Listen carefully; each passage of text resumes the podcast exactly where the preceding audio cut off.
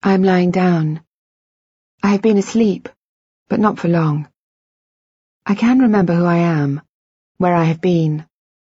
I can hear the noise, the roar of traffic, a siren that is neither rising nor falling in pitch but remaining constant. Something is over my mouth. I think of a balled sock, yet I find I can breathe. I am too frightened to open my eyes. I do not know what I will see. But I must. I have no choice but to face whatever my reality has become. The light is bright. I can see a fluorescent tube on the low ceiling and two metal bars running parallel to it. The walls are close by on each side, and they are hard, shiny with metal and perspex. I can make out drawers and shelves stocked with bottles and packets, and there are machines blinking. Everything is moving slightly, vibrating, including, I realize, the bed in which I am lying. A man's face appears from somewhere behind me, over my head. He's wearing a green shirt. I don't recognize him. She's awake, everybody, he says. And then more faces appear. I scan them quickly. Mike is not among them. And I relax a little. Christine, comes a voice. Chrissy? It's me. It's a woman's voice one I recognize. We're on our way to the hospital. You've broken your collarbone, but you're going to be all right.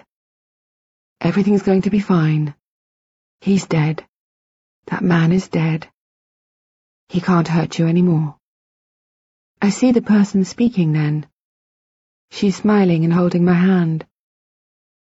It's Claire. The same Claire I saw just the other day not the young Claire I might expect to see after just waking up. And I notice her earrings are the same pair that she had on the last time I saw her. Claire, I say, but she interrupts. Don't speak, she says. Just try to relax. She leans forward and strokes my hair, and whispers something in my ear, but I don't hear what. It sounds like, I'm sorry. I remember, I say. I remember. She smiles, and then she steps back and a young man takes her place. He has a narrow face and is wearing thick-rimmed glasses. For a moment I think it is Ben, until I realize that Ben would be my age now. Mum, he says. Mum? He looks the same as he did in the picture of him and Helen and I realize I remember him too. Adam, I say. Words choke in my throat as he hugs me. Mum, he says. Dad's coming. He'll be here soon. I pull him to me and breathe in the smell of my boy. And I am happy. I can wait no longer. It is time. I must sleep. I have a private room, and so there is no need for me to observe the strict routines of the hospital. But I am exhausted. My eyes already beginning to close. It is time. I have spoken to Ben, to the man I really married. We talked for hours, it seems, though it may only have been a few minutes. He told me that he flew in as soon as the police contacted him. The police? Yes, he said. When they realized you weren't living with the person Waring House thought you were, they traced me. I'm not sure how. I suppose they had my old address and went from there. So where were you? He pushed his glasses up the bridge of his nose. I've been in Italy for a few months, he said. I've been working out there. He paused. I thought you were okay. He took my hand. I'm sorry. You couldn't have known, I said. He looked away. I left you, Chrissy. I know. I know everything. Claire told me. I read your letter. I thought it was for the best, he said. I really did. I thought it would help. Help you. Help Adam. I tried to get on with my life, I really did. He hesitated. I thought I could only do that if I divorced you. I thought it would free me. Adam didn't understand even when I explained to him that you wouldn't even know, wouldn't even remember being married to me. Did it? I said. Did it help you move on? He turned to me. I won't lie to you, Chrissy. There have been other women. Not many, but some. It's been a long time. Years and years. At first nothing serious, but then I met someone a couple of years ago. I moved in with her, but... But? Well, that ended. She said I didn't love her. That I'd never stop loving you. And she was right. He did not reply, and so, fearing his answer, I said, So what happens now? Tomorrow. Will you take me back to Waring House? He looked up at me. No, he said. She was right. I never stopped loving you. And I won't take you there again. Tomorrow, I want you to come home. Now I look at him. He sits in a chair next to me, and although he is already snoring, his head tipped forward at an awkward angle, he still holds my hand. I can just make out his glasses, the scar running down the side of his face. My son has left the room to phone his girlfriend and whisper a good night to his unborn daughter.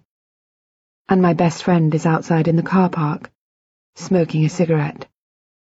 No matter what, I am surrounded by the people I love. Earlier, I spoke to Dr. Nash. He told me I had left the care home almost four months ago a little while after Mike had started visiting, claiming to be Ben. I had discharged myself, signed all the paperwork. I had left voluntarily. They couldn't have stopped me, even if they'd believed there was a reason for them to try. When I left, I took with me the few photographs and personal possessions that I still had. That was why Mike had those pictures, I said. The ones of me and Adam that's why he had the letter that Adam had written to Santa Claus. His birth certificate. Yes, said Dr. Nash. They were with you at Waring House, and they went with you when you left. At some point, Mike must have destroyed all the pictures that showed you with Ben, possibly even before you were discharged from Waring House. The staff turnover is fairly high, and they had no idea what your husband really looked like. But how would he have got access to the photographs? They were in an album in a drawer in your room. It would have been easy enough for him to get to them once he started visiting you. He might have even slipped in a few photographs of himself. He must have had some of the two of you taken during, well, when you were seeing each other years ago. The staff at Waring House were convinced that the man who had been visiting you was the same one as in the photo album. So I brought my photos back to Mike's house and he hid them in a metal box. Then he invented a fire to explain why there were so few. Yes, he said. He looked tired and guilty. I wondered whether he blamed himself for any of what had happened, and I hoped he didn't. He had helped me, after all. He had rescued me. I hoped he would still be able to write his paper and present my case. I hoped he would be recognized for what he had done for me. After all, without him, I'd... I don't want to think about where I'd be. How did you find me? I said. He explained that Claire had been frantic with worry after we'd spoken, but she had waited for me to call the next day. Mike must have removed the pages from your journal that night. That was why you didn't think anything was wrong when you gave me the journal on Tuesday, and neither did I. When you didn't call her, Claire tried to phone you, but she only had the number for the mobile phone I had given you, and Mike had taken that too. I should have known something was wrong when I called you on that number this morning and you didn't answer. But I didn't think. I just called you on your other phone. He shook his head. It's okay, I said. Go on. It's fair to assume he'd been reading your journal for at least the last week or so, probably longer. At first, Claire couldn't get hold of Adam and didn't have Ben's number, so she called Waring House. They only had one number that they thought was for Ben, but in fact it was Mike's. Claire didn't have my number.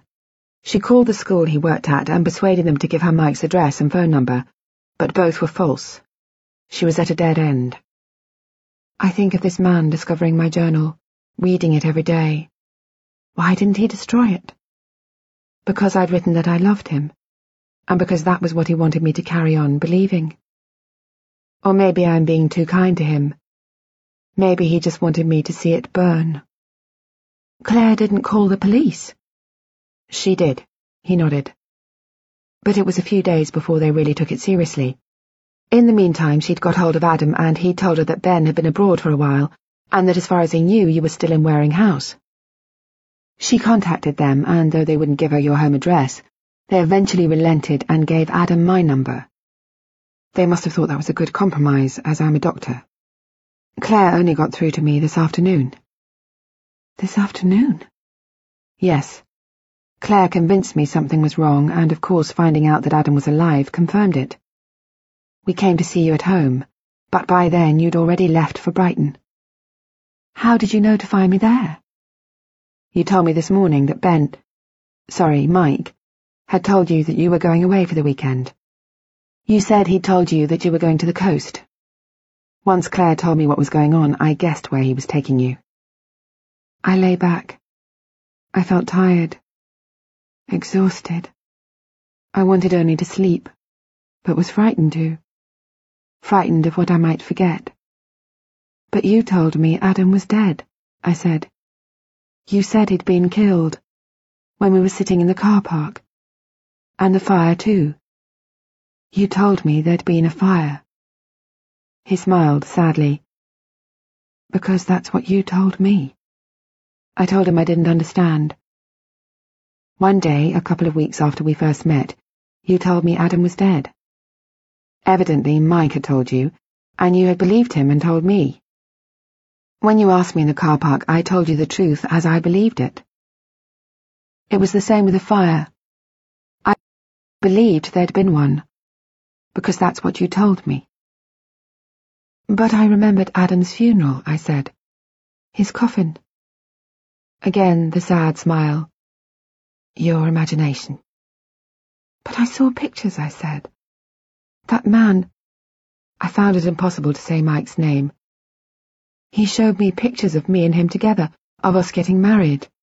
I found a picture of a gravestone. It had Adam's name. He must have faked them, he said. Faked them? Yes, on a computer. It's really quite easy to mock up photos these days. He must have guessed you were suspecting the truth and left them where he knew you'd find them. It's quite likely that some of the photos you thought were of the two of you were also faked. I thought of the times I had written that Mike was in his office, working. Is that what he'd been doing? How thoroughly he had betrayed me. Are you okay? said Dr. Nash. I smiled. Yes, I said. I think so. I looked at him and realized I could picture him in a different suit, with his hair cut much shorter. I can remember things, I said. His expression did not change. What things? he said. I remember you with a different haircut, I said. And I recognized Ben, too, and Adam and Claire, in the ambulance. And I can remember seeing her the other day. We went to the cafe at Alexandra Palace. We had coffee. She has a son called Toby. His eyes were sad. Have you read your journal today? he said. Yes, I said. But don't you see? I can remember things that I didn't write down. I can remember the earrings that she was wearing. They're the same ones she has on now. I asked her. She said I was right. And I can remember that Toby was wearing a blue parka, and that he had cartoons on his socks. And I remember he was upset because he wanted apple juice, and they only had orange or blackcurrant. Don't you see? I didn't write those things down. I can remember them. He looked pleased then, though still cautious. Dr. Paxton did say that he could find no obvious organic cause for your amnesia, that it seems likely that it was at least partly caused by the emotional trauma of what had happened to you, as well as the physical. I suppose it's possible that another trauma might reverse that, at least to some degree. I leapt on what he was suggesting. So I might be cured, I said. He looked at me intently. I had the feeling that he was weighing up what to say, how much of the truth I could stand. I have to say it's unlikely, he said. There's been a degree of improvement over the last few weeks, but nothing like a complete return of memory. But it is possible. I felt a rush of joy. Doesn't the fact that I remember what happened a week ago mean that I can form new memories again? And keep them? He spoke hesitantly. It would suggest that, yes, but, Christine, I want you to be prepared for the fact that the effect may well be temporary. We won't know until tomorrow. When I wake up? Yes, it's entirely possible that after you sleep tonight all the memories you have from today will be gone. All the new ones. And all the old ones. It might be exactly the same as when I woke up this morning. Yes, he said. It might. That I might wake up and have forgotten Adam and Ben seemed too much to contemplate. It felt like it would be a living death. But, I began.